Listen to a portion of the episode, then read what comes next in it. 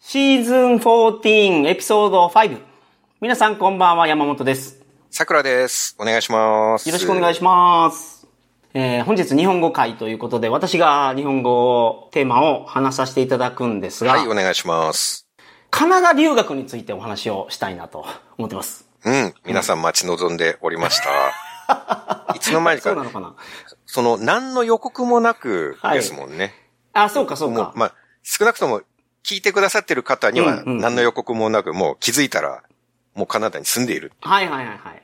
一応その他で、僕、弁護士放送っていうポッドキャストをやってて、うん。その弁護士放送のイベントをやったんですよ。はいはい。そこでは言いましたけどね。発表、そう、有料重の大イベントで、発表されてましたよそうね。来てくれた方に、その、あの、発表したんで、うん。まあ、そこでしたからええかなと思ってそのまま来ましたけど。 うんそうそうですね。うんだ。だいぶ少人数の方しか知らないと思いますけど、それだと。はいはい。で、今、カナダにいるんですよ。なんと。うん。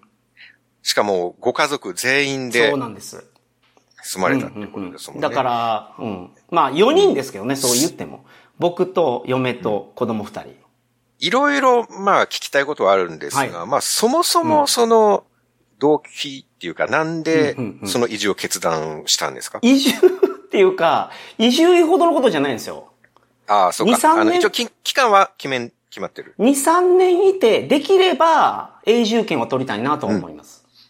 あ、え、そうなんですかっうんてことは、やっぱり移住を目的いや、違いいます。日本永と住カナダのダブルライフみたいなやつが、いいですよね。拠点をいくつも作りたいです、僕。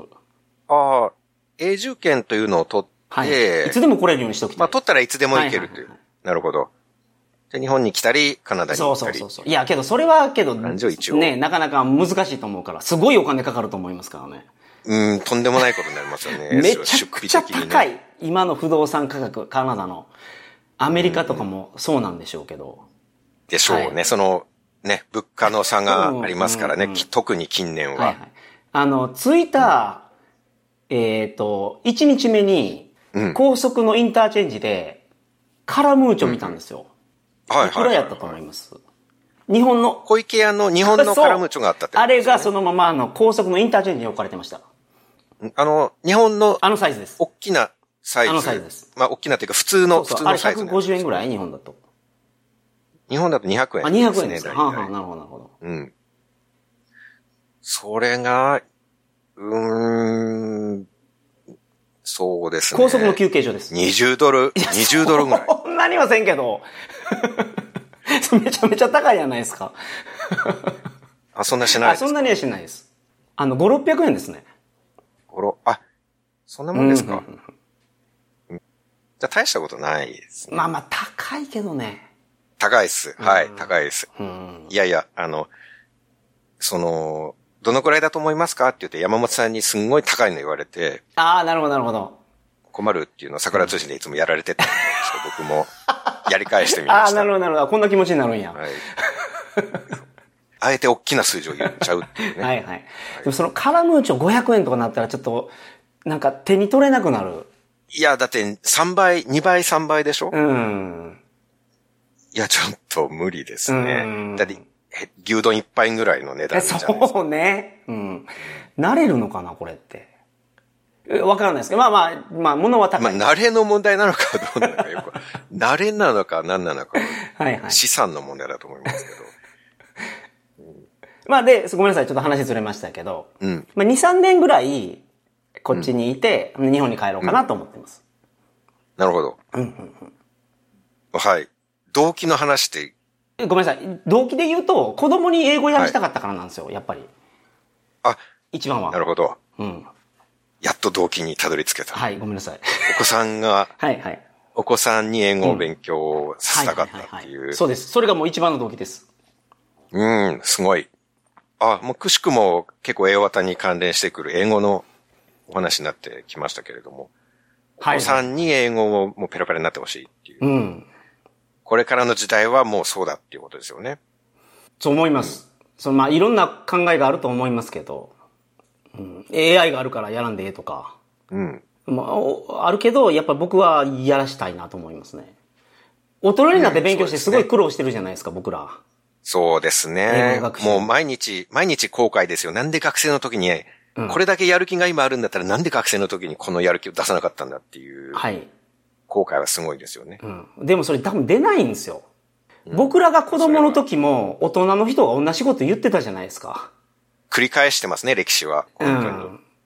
自分自身が過去に行って、過去の自分に説教しても多分勉強しないでしょうから ね、うん。将来の自分に言われても多分子供の自分は拒否すると思います。そう。そう思います。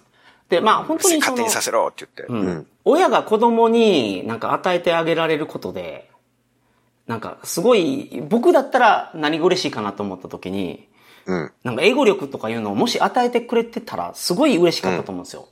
苦労してるからそうですね英語の勉強で。うん。まあ、大人になってから気づく方のパターンかもしれないですけど、うん。まあ、振り返ってすごい親は自分のためにしてくれたんだなって思うんでしょうね、それは。うんまあ、そういうのを総合的に考えて、カナダに来ようと思いました。できました。うんなるほど。うん。そうですね。うん、僕は、なんか大正解だと思いますけどね。あ本当ですかそうですかありがとうございます。まあちょっと暗い話になっちゃいますけど、はい日本に未来はもうないと思うんですよ。ない。 正直。ないやろ。うん、ないと思うん、つい昨日か一昨日かな、出生率出てましたけど、うん去年の1.26とかでしたからね。う。はんはんはんはん。だから二人結婚して1.2人しか子供産まないんですよね。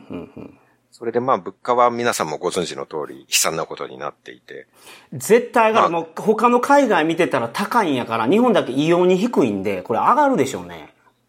遅かれ早かれ。まだ、まだ日本のインフレはまだマシな方っていう感じにはなってますよね。ただ、さっきのカラムーチョが500円、600円っていううんうんうんうんうん。のを考えると、まあ、どんどん日本は沈んでいっている、うん。弱くなって沈んでいって、発展途上国になっていってるっていう感じうがんバリバリあるので、うんうんまあ、外に出て英語ペラペラにならないと、それぐらいやんないとちょっと、特に今の子供とか将来、明るくはないですよね。うん。うん。うん。そういう点では外に若いうちから出て行って語学をやるっていうのは大正解だと思いますけどね。うんうんうんうんで、そして山本さんは今、日々何をされてるんですか、僕は今ね、カレッジに通ってます。 カレッジ。カレッジセールですかいや、そのガレッジやから沖縄のお笑いタレンいトやガレッジじゃない。カカレレッッジジ。あ。の、はい。カレッジですか。日本語に訳すと大学うーん、大学、そうね、ね、ユニバーシティとカレッジがあって、うん。どっちかっていうとカレッジはね、大学と職業訓練校の間ぐらいかな。うん、なるほど。なるほどね。僕が受けようとしてるコースが、AI のラーニングです。あの、マシンラーニング。へえ、ちょっと、まあ、聞いただけではなかなかピンとこないですけど、凄そうだなっていうのいは。やいやいや、その AI に、そのなんかいろいろ覚えさせるのを、なんか、やるみたいですけど。それを、当然、英語を使って授業を受けるわけでもす。ちろってんことは。もちろんもちろん。だからそその、こに通う前に語学をしばらく勉強するって感じですか。そうです。えっ、と、僕の今の英語力じゃ、そこの入学の許可が出なかったです。あの、うんうん条件付きの学生ビザが出て、あなたの英語力がここまで上がったらここに入っていいですよ、とほうほいうビザなんですよ、僕。う。なるほど。僕の英語力を、まあ、フラットに見てですね、うん。多分、英検準1級ぐらいなんですよ。まあ、準一級実際取られた。は取って取ってますはい取っはていますはい。うん。で、これだといけなくて、うんまあ感覚的にね、一級、英検一級が取れるようになった人、うん英検一級の中にも幅があるじゃないですか。準一級の中にも幅あるけど。うん。ありますよね。うんはい。ギリギリ取れる人も。うんそうそうそうそう。だから、TOEIC 900点超えぐらいうん。になったら、本校すぐに行けそうな感じ。うん。なるほど。そこまで、その今 EAP って言われる、うんえーっと、English for Academic Purpose って言って、なんかその、大学で、大学の授業を英語で受けれるためには、これぐらいの英語力が必要ですとか、はい。あの、エッセイとか論文とかをこんな感じで書けるようになってないといけないという基礎的な能力があるじゃないですか。うんうん。それのコースに入ってますね、今。なるほど。じゃあ、ご語学を学ぶ学校に今は通っているっていう。そうです。まあ、そのカレッジの中にあるイングリッシュコースですけど。なるほど。大学の中の、そういうことです。ああ、そうなんですね。うん。いやー、本当に羨ましい限りですよ。その語学に注力して、毎日日々暮らせるっていう。うん。あの、大学のその、教室行ってて、今12人いて、うんクラスメイトは。えっ、と、日本人僕だけですけど、はいはいはい。南米の方とか見ててね、うんやっぱり、その、全然違うなと思っちゃうのが、うんで授業の中で、うん。まあ、文法のクラスであったりとか、リスニングのクラスとか、まあ、いろいろあるわけですけど、はい。文法のクラスでやってるのってめちゃめちゃ簡単なやつやってるんですよ。うーん。あの、ほんまにあの、現在完了形うん。の、あの、ここにはシンスが入りますか、フォーが入りますかみたいな。はいはい、はい。よくあったでしょ中学校の時にやった。うん、試験みたいな感じですね。そうそうそうそうそうそう。そんなのやってたりとか、んあと疑問文では後ろが上がりますけど、うん WH がつくと下がりますとか、うん。うん、なるほど。あの、Do you play tennis が、うん。あの、あの、Why do you play tennis? になるっていう、その、上がるか下がるかとか、うん。すごい本当に基本的な、そんなん知ってるみたいなことをやってて、それをみんな、すごい勉強してて、文の構造も、これが動詞で、これが主語でとか、あんまりよく分かってないのに、うん。普通に喋れるし、はいはいはいはいはい。リスニングテストとかやったら、あの、テッドとかを普通に聞いて、みんなそれ聞き取りできてるんですよ。うーん、すごいなあそれを。うん。でもなんかわかる気はします。うん。まあ、ちょっとそれに近いことを、だからフィリピンの先生とかとオンラインで話してると感じることはありますね。うん。細かい文法は明らかに間違っているのに、でもペラペラなんですよね。はい。うんすごい勢いで。喋れるしペラ聞けるペラに喋るんですよね。うん、うん、うん。でも意外と細かいその単語の変化とか全然できてなかったりするんですよね。はいはいはいはい。文法とか聞いてもすごい嘘を教えられたりするし。うん。それがね、本当になんか、で普通にその文の構造で、これが主語で、これが動詞でって分かってないのに、うん。ふ普通にそれを英語でディスカッションできるんやもん。そうですね。それを聞 くと、結局どういうこ細とになかるいとこを勉強することの必要性ってどのくらいあるんだろうとかも考えちゃいますね。だってペラペラに喋って聞けてるんだったらそれでいいじゃんとも思いますよね。うん。だから結局、だからなんかサッカーみたいなゲームがあった時に、うん。すごいそのルールを細かく言われるから、日本では。ルールに対してめちゃめちゃその理解深めてるんです、日本人は。うん。で、あんまりサッカープレイしてないんですよ。ルールを覚えるのに大変はで。あはあはあ。で、プレイしてないから楽しくないんですよ。うんっていう感じがする。すとても。なるほどね。こっち来て。実みんなすごい。践でやってるんですうね。ん他の国の人たちはね。うん。